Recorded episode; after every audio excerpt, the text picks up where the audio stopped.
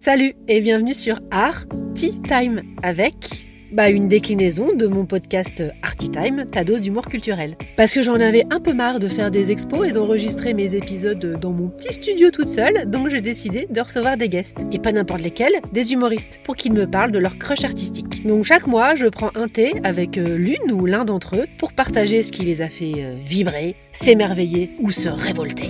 Il ne manquait plus que toi pour être complet, alors va faire chauffer la bouilloire ou la cafetière, hein, ça marche aussi, pour partager un art time. Bonne écoute Hello mes petits curieux et bienvenue sur ce nouvel épisode d'Arty Time avec. Aujourd'hui j'ai l'immense plaisir de recevoir un nouvel humoriste, François Mallet. François, bienvenue. Merci, bonjour. Alors pour, euh, pour rappel, hein, le principe de ces épisodes spéciaux, euh, je rencontre des humoristes le temps d'un thé et ils me parlent de leur crush artistique. Et donc bah François, je te laisse finir de siroter ton ouais, thé, ouais, exactement au sens propre. Et dire quel est mon crush artistique, c'est ça. Bah c'est Valérie Le Mercier. Ah, j'adore, j'adore cette femme, euh, surtout que pendant depuis des années et pendant des années, euh, on m'a dit que je lui ressemblais. Alors c'était avant ma rhinoplastie, mais je parle de ma vie. Ouais, mais si, il y, a un petit truc, euh, même dans, bon, là les gens ne voient pas, mais dans la manière de, de, se tenir et de... Ouais, si. Donc vraiment ravi de pouvoir parler d'elle euh, et de toi. et est-il de, de préciser que c'est une grande dame Comment tu veux la présenter? Comment tu veux que je la présente? Waouh, ça serait dur. Euh... Euh, bah, elle est tellement de choses euh, en même temps, enfin actrice euh, évidemment, mais humoriste. D'ailleurs, j'ai jamais vu, j'ai jamais vu ce spectacle et ça, je pense que les gens le savent. C'est une des seules, voire la seule où c'est pas filmé. Donc, il y a les quelques extraits qu'il y a, c'est des, des sketchs au César ou des, des, des petites pastilles, mais il n'y a pas de sketch de ce spectacle. Ouais, enfin, c'est vraiment une personne que je rêve de, de, croiser, quoi. Et en même temps, comme plein de personnes qui sont un statut, je sais pas si star c'est le bon mot, mais qui sont très sollicités et qui je, euh, si je la croisais, déjà je saurais pas quoi euh, lui dire, enfin pas forcément envie de l'interpeller et, et, peut-être que c'est des gens qui se protègent beaucoup aussi et qui où je me dirais ah en fait euh, apparence très froide et pas aussi fun. Mais ouais, pour moi, elle est plein de choses. Enfin, elle est globalement, même si moi je fais de la scène, du spectacle vivant et pour l'instant, je fais un peu d'audiovisuel avec, avec ma mini-série, mais c'est pas quelque chose que je pratique beaucoup. Euh, c'est vraiment un exemple euh, de réussite. Ouais, ouais, de, complet, exactement. Ouais. Elle est effectivement aussi scénariste et elle est même chanteuse. Hein. J'ai hmm. découvert en faisant oui. cette interview. Oui, oui, oui, mon Dieu. Oui, oui, scénariste. Bah voilà, tu vois, je présentais même réalisatrice. Euh. C'est quoi ton premier souvenir avec elle Je pense que c'est Les Visiteurs. et donc je ne savais même pas qu'elle s'appelait Valérie Le Mercier parce que Les Visiteurs, c'est vraiment dans les années 90, quoi. Je crois que ça doit être 92, 93 ou 94. Moi, je suis né en 94, donc je l'ai vu à 7, 8 ans. C'était voilà, dans, dans, notre génération et notre culture. Et je pense que c'est la première fois que je l'ai vu. Et j'adore euh, ce film. Enfin, il y en a plusieurs, mais notamment le, premier, puisqu'elle joue dans le premier. Euh, je pense que c'est la première fois que j'ai vu Valérie Le Mercier. Elle a suivi le conservatoire de Rouen. Euh, toi, comment tu as découvert le théâtre? et bah moi j'ai découvert le théâtre. Euh, je pense que la première fois que j'en ai fait c'était au collège dans une pièce euh, en fin d'année. J'arrive plus à me souvenir si c'était une pièce de Molière euh, ou pas, mais pour un spectacle de fin d'année. J'arrêtais pas de, de, faire des conneries avec un mec dans, dans, en cours, quoi. On était sans arrêt en train de faire les 400 coups et du coup un peu pour nous canaliser notre prof euh, nous avait donné un rôle dans la pièce euh, qu'une autre classe du collège faisait. Et puis après, j'en ai pas fait euh, du tout au lycée, pendant mes études, un Sciences Po, journalisme. Et sur une intuition, à la fin de mes études, quand je me suis rendu compte que je voulais plus être journaliste, je suis allé voir une pièce de café-théâtre à Lyon. Mm. qui s'appelle Bienvenue dans la coloc, qui existe toujours. Et en fait, c'est l'histoire, voilà, comme son nom l'indique, de cinq jeunes qui sont en coloc, puis tu suis leurs aventures. Et ils avaient tellement l'air de passer un bon moment sur scène et de s'éclater que je me suis dit, waouh, enfin, puis j'avais leur âge, donc il y avait une grosse identification à ce niveau-là, et je me suis dit, waouh, ça doit, ça doit être top, il y a un truc qui m'appelle de ce côté-là. Et puis du coup, j'ai commencé des ateliers de comédie, de café-théâtre à Lyon, et puis après, j'ai découvert un concours d'humour où j'ai commencé à créer mes propres sketchs pour arriver au spectacle. Mais c'est pas du tout un truc. Je, regardais déjà pendant mes études, justement, Valérie Lemercier ou d'autres, Muriel Robin, euh, euh, des sketchs, mais c'était pas aussi fréquent que maintenant et c'était pas quelque chose qui m'appelait. Mm. Du coup, est-ce que, euh, est-ce que quand même dans ta jeunesse, tu parles de Muriel Robin et de Valérie Lemercier, elles t'ont inspiré et si, oui, quand même Ouais, tout de suite, ce qui m'a plu, parce que même si je faisais pas de théâtre à ce moment-là, c'est que c'est des humoristes et des comédiennes qui font beaucoup voir uniquement du personnage.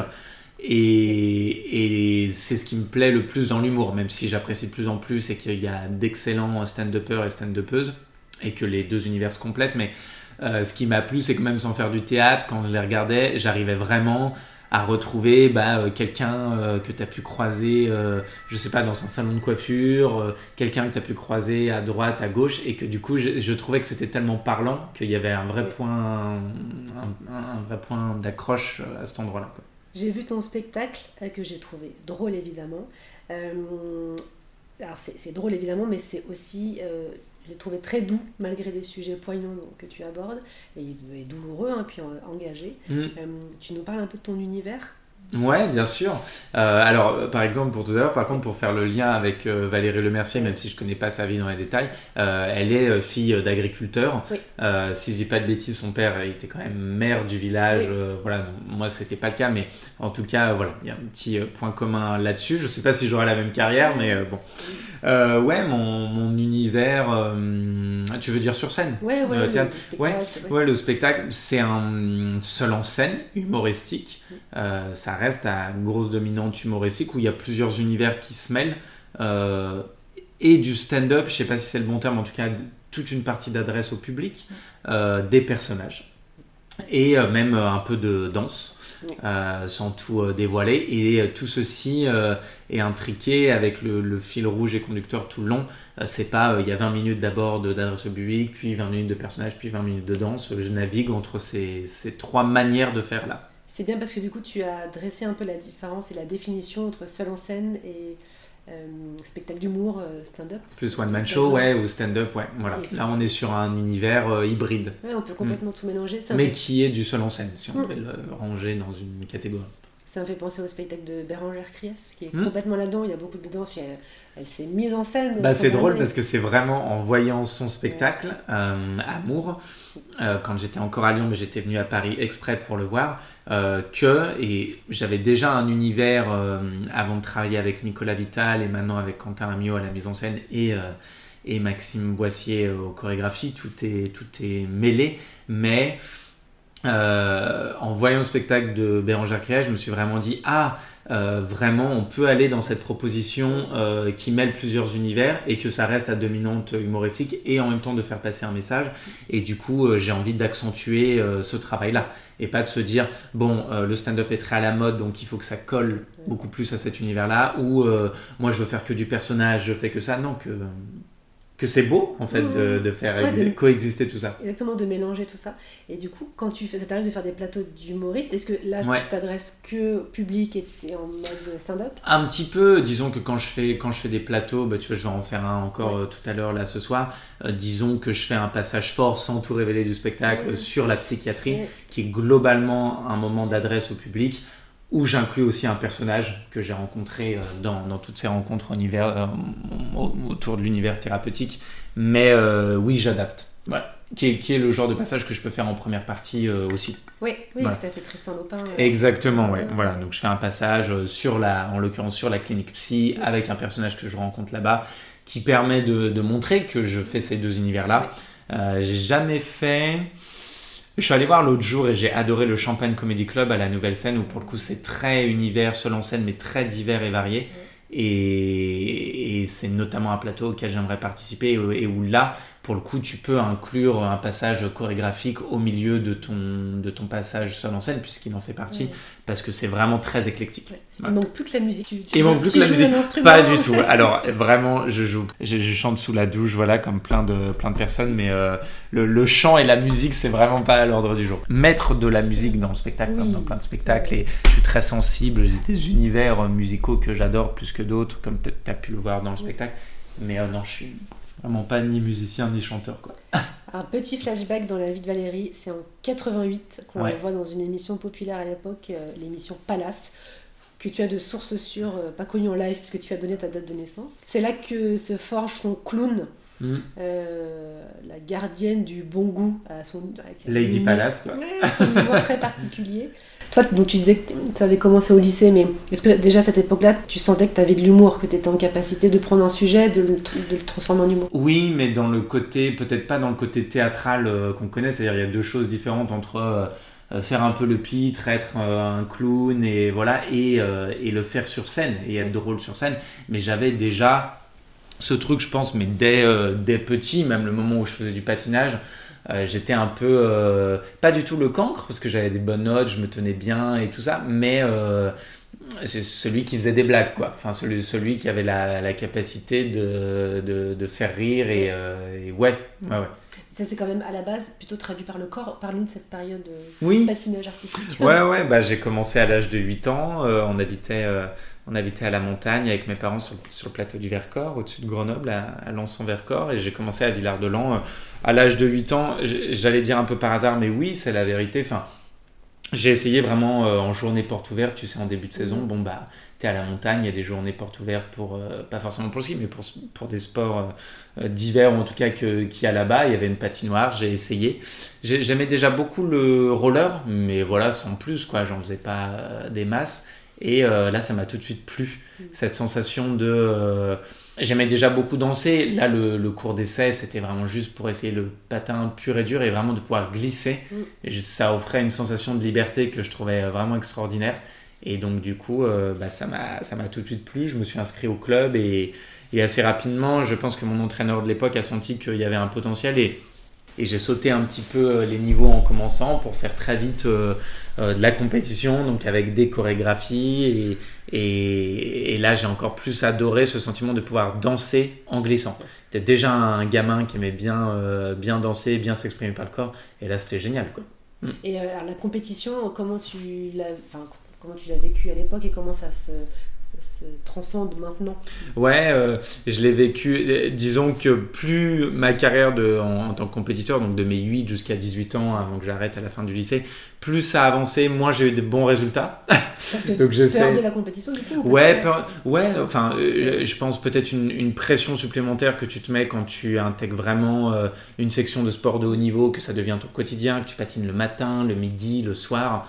Et puis avec le fait que plus, plus les années ont passé, plus je patinais aussi en couple. Quand j'ai commencé, je patinais vraiment en solo et j'avais vraiment cette, euh, liberté. Et puis, j'avais beaucoup de, euh, beaucoup de vélocité, beaucoup de, beaucoup de puissance en étant petit. Donc, des fois, les chorégraphies partaient un peu dans tous les sens, mais euh, voilà, je, glissais plus vite que d'autres, dans, dans, des rythmes plus soutenus, donc qui me valaient du coup des bonnes notes. Et j'étais souvent sur les premières matchs du podium.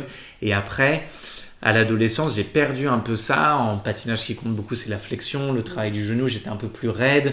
Euh, je patinais en coupe, j'étais très mince, donc c'était compliqué pour les porter, même si j'avais des partenaires qui étaient globalement fines. Et tout ça s'est mêlé dans une spirale où, euh, ouais, c'est devenu plus de pression que de plaisir. Hmm. Ça te canalisait quand même Tu sais que tu avais beaucoup d'énergie. Oui, ça me canalisait, mais euh, il y avait des moments où je pouvais péter des câbles parce que j'avais cette telle envie de réussir comme j'en parle dans le spectacle, d'intégrer une équipe de France potentielle, d'avoir des grands résultats à l'international. Et je, voyais que c'était tout le contraire qui était en train de se passer. Et donc ça a généré beaucoup de frustration et beaucoup de colère. Ouais. Et donc finalement, comment le théâtre est arrivé? Parce que tu en parles assez. Ouais, euh, bah, du coup, le patinage en compétition s'est arrêté euh, en, terminale, enfin à la fin du lycée. J'ai fait mes études à Sciences Po en journalisme parce que je pensais à l'époque vouloir être journaliste sportif. Est-ce que c'était une manière de vivre par procuration le sport de manière différente, du genre, bon, bah, je pourrais pas être sur la glace dans des grandes compétitions, bah, faisons en sorte de les commenter, euh, parce que je voulais vraiment être journaliste sportif pour la télé, quoi. Et, puis plus les années d'études ont avancé, plus j'ai repris un peu le patin, mais juste pour mon plaisir, et je me suis rendu compte que bah, mon vrai plaisir, c'était d'être sur glace. Euh, euh, et, finalement pas tant au niveau journalistique. et puis c'est vraiment à la fin des études, quand ça a été la crise existentielle, ça a été les études des moments aussi compliqués, j'en parle pendant dans le spectacle, c'est les périodes de dépression, le diagnostic de la bipolarité après. Donc j'ai tenu tant bien que mal, mais c'est quand même des années avec des rencontres hyper chouettes, mais intenses. Et puis en sortant des études, bah, la crise existentielle de, bah, en fait j'ai mon diplôme, c'était important de le valider, mais juste là je vais pas m'en servir tout de suite, j'ai pas envie d'être journaliste. Qu'est-ce que j'ai envie de faire? Et bah, cette pièce que je vais voir, cette intuition, ok, bah, je prends des jobs alimentaires, je suis vendeur en magasin de vêtements, après j'étais agent de billetterie dans un musée à Lyon pour faire euh, des ateliers de comédie à droite à gauche, euh, vivre aussi, payer ton loyer. Et puis la fibre artistique qui est arrivée petit à petit. Et puis l'année de, ce concours qui était du semi-pro, je, je, jouais sur Lyon, je venais passer des, des, des, auditions à Paris aussi. Et puis après, au bout d'un an, j'avais suffisamment de matière pour faire un spectacle et j'ai commencé à jouer en pro. Euh, à Lyon un spectacle qui était peut-être plus semi-pro que vraiment professionnel au départ, et puis après tout ce travail. Quoi. Qui était un autre spectacle. Qui, était la première version, on, peut presque dire que le spectacle reçoit les fêlés, et, et, un deuxième spectacle, en tout cas c'est la version vraiment évoluée du spectacle de l'époque qui s'appelait Follement Sensible, et qui pour le coup parlait vraiment de sensibilité et d'hypersensibilité. Et c'est en revenant du premier et du deuxième confinement que je me suis dit, ok, j'ai vraiment envie d'aller dans le cœur du sujet, de parler de psychiatrie et de, parler de la clinique et de plein d'autres choses, mais de, parler de la psychiatrie quoi, mm. et, de la bipolarité. Et de mettre en avant ce sujet qui est rarement euh, mis en avant via un spectre oui. en fait.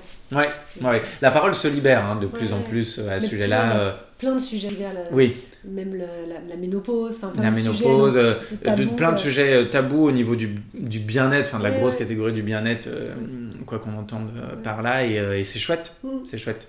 Si on revient à notre Valérie, euh, tu as parlé des visiteurs. Est-ce que tu as d'autres films où tu veux nous parler Ouais, bien sûr. Euh, bah, euh, Palais Royal. Mm. évidemment, même si j'en ai pas des souvenirs très très nets, mais Palais Royal, je me souviens d'Agathe Cléry oui, aussi.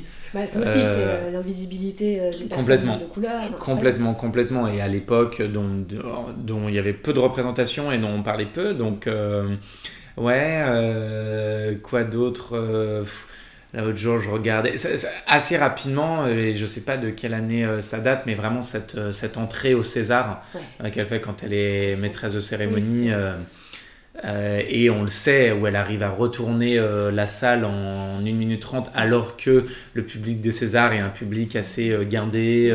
mais de moins en moins, parce que. De moins en moins, c'est moins cloisonné aussi entre le théâtre, le cinéma, ça se détend. mais... C'est maîtres de cérémonie qui, justement, cassent ce code-là. Complètement. Complètement, complètement. Euh, et voilà, Antoine de Puis euh, bah, après, euh, récemment, Aline, son film sur, j'allais dire sur Céline, c'est pas vraiment sur Céline, inspiré de, de, la vie de Céline Dion. Et très honnêtement, pour être un peu critique sur ce film-là, je suis tellement fan de Céline Dion, je suis tellement fan de Valérie Lemercier que je m'attendais à ce que ça aille plus loin. et je pense que c'est un modèle qu'elle respecte tellement. Alors que ça aille plus loin, après, il faut les moyens en face, mais c'est quand même des films à gros budget. Et, et je, m'attendais, notamment tous les passages où elle chante, qui, qui, qui ah, retranscrivent Vegas, euh, Vegas euh, ouais, ou qu'il y ait plus d'effets. Je, je, m'attendais à la voir sur une tyrolienne, ou je sais, enfin, tu vois, pas quelque chose de précis, mais je m'attendais, si, puisque je dis tyrolienne, mais je m'attendais à ce que ça soit encore plus grandiose euh, et plus humoristique. Voilà, alors que j'ai trouvé le film très beau, mmh. très respectueux, très dans l'émotion et, des passages qui sont très drôles aussi. Mais Après, le grandiose, ça c'est très Céline Dion, mais euh, Valérie Mercier, c'est pas grandiose, c'est plutôt la finesse des mots, du jeu. complètement, complètement. Mais je m'attendais, voilà, comme elle peut avoir, elle a un côté euh, très barré, Valérie Mercier quand même, et Céline Dion aussi, je me disais, je, m'attendais à, plus grandiose que ça. T'as vu le dernier film de Woody Allen? Il y a Valérie Mercier qui joue. Non. Qui, pour le coup est assez cynique. Euh, du tout. Et donc c'est ouais, c'est aussi des films un peu plus dramatiques où elle s'est illustrée euh, dedans. Euh, ah bah elle est super euh, complète, oui c'est ça que j'aime beaucoup. Tu parlais aussi de réalisation d'un veux nous en parler? Bah oui, oui, oui. Euh, j'ai réalisé euh, l'année dernière, avant de, avant d'arriver euh, à Paris, une mini-série avec plein de potes et des gens que je connaissais un peu moins aussi, mais comédiens, comédiennes, techniciens, techniciennes, principalement de la région lyonnaise. Il y en a quelques-uns et quelques-unes qui venaient de Paris, mais c'était donc de la fiction, mais inspirée de faits réels, puisque à l'époque, la fille avec qui j'habitais faisait le même métier que moi, donc on était tous les deux en colloque, tous les deux humoristes et on jouait dans les mêmes endroits à Lyon. Et euh, je me suis dit, tiens, euh, ça pourrait être drôle de mettre en scène notre quotidien, euh, voir comment ça se passe les débuts sur scène quand tu es humoriste, tes relations amicales, tes relations amoureuses aussi. Donc c'était inspiré de notre vie, mais ça restait quand même de la fiction parce que c'était écrit et c'était pas des situations qu'on avait vécues telles quelles. et ça a été super chouette. Euh, on a fait, voilà, c'est des formats courts, il y a 9 épisodes qui durent entre 6 et 12, 13 minutes, qu'on a diffusé euh, sur YouTube, qu'on a réalisé grâce à un financement participatif, et c'était chouette, c'était énormément de boulot, bénévoles. On a eu ce financement qui permettait de défrayer, euh, d'acheter de la nourriture pour le tournage, de louer un petit peu de matériel quand il manquait. Mais tout le monde m'a fait confiance et a bossé bénévolement pendant une année euh, dessus. Et, j'ai beaucoup de chance d'avoir trouvé des gens qui, m'ont suivi dans ce projet et, qui étaient extraordinaires parce que je suis hyper content du, du résultat. Et, et on a fait une soirée de projection à Lyon, à Paris aussi, pour inviter quelques pros, pour inviter les personnes qui avaient participé de près ou de loin. Et, c'est vraiment l'autre jour, on m'en a reparlé, du coup je me suis rematé quelques épisodes et je, suis trop heureux de ce projet. Ça me donne envie de faire d'autres projets audiovisuels, ouais, euh, parce que ça m'a plu d'écrire, ça m'a plu d'être scénariste, ça m'a plu d'être réalisateur. J'étais co-réalisateur hein, sur les épisodes, c'est-à-dire que mes chefs-op qui filmaient étaient aussi co-réalisateurs avec moi sur ces épisodes. Ils faisaient de la direction d'acteurs avec moi. On a choisi les plans ensemble. J'étais pas du tout tout seul à ce poste-là. Je pense que la suite, faire une saison 2, bon, c'est, on, a plein d'autres séries sur les humoristes aussi, et ça m'a donné envie de, de, faire autre chose. Ouais, bah, C'était très drôle. Bah, pour le coup, au, moment, c'était, au moment où on commençait, nous, à tourner, il y a la série drôle euh, qui sortait, et, et après, en même temps, des films d'amour, il y en a plein. Tu peux faire des séries sur des humoristes avec un angle différent, mais disons que c'est devenu aussi très à la mode. Donc, si je devais faire un autre projet audiovisuel, je pense que ce serait complètement autre chose. Un autre sujet. Et euh, si possible, avec euh, une production, parce qu'en autoprod, c'est tellement de travail que ça prend, euh, en l'occurrence, avec un spectacle à bosser à côté, d'autres envies de projet, le spectacle sur glace à développer. sans production, un projet audiovisuel, motiver les gens quand c'est bénévole, c'est compliqué. Valérie, elle a reçu de nombreuses récompenses, dont un Gérard en 2012. C'est quoi ça Ah, c'est la cérémonie satirique qui récompense les pires films. Ok. Et, euh, ça récompensait quel film elle, a eu pour Bienvenue à bord, titre actrice culte qui tournait dans des bons films. Pas si on pouvait t'attribuer Gérard, ça serait. Pour quelle partie de, de, mon de, ton art, de, mon art Musique et chant, bon, hmm. notre, notre idée. Waouh, j'imagine. Euh, bah pour ma, pour ma résidence de la semaine dernière. Voilà, de, on est en train de rebosser plein de choses, notamment sur les personnages, pour aller vers plus de finesse, plus de crédibilité, que ça soit dans l'émotion ou dans le rire.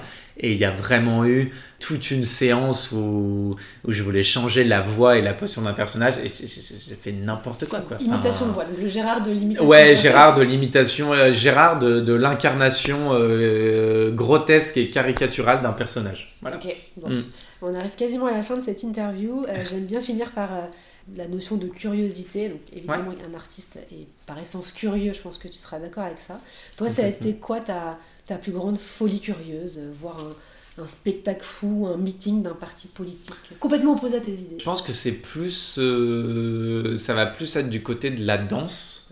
Est-ce que c'est complètement déconnecté quand, quand, je suis sorti d'études, je faisais quand même de temps en temps des piges pour un magazine spécialisé qui s'appelle Patinage Magazine et j'avais découvert euh, aux Nuits de Fourvière, un gros festival à Lyon, le Patin Libre, qui est une compagnie de patinage contemporain de Montréal et euh, qui casse donc les codes aussi bien en termes de rythme, en termes de sujets traités, en termes d'aspects chorégraphiques du, du, patinage classique dans lequel j'ai été éduqué.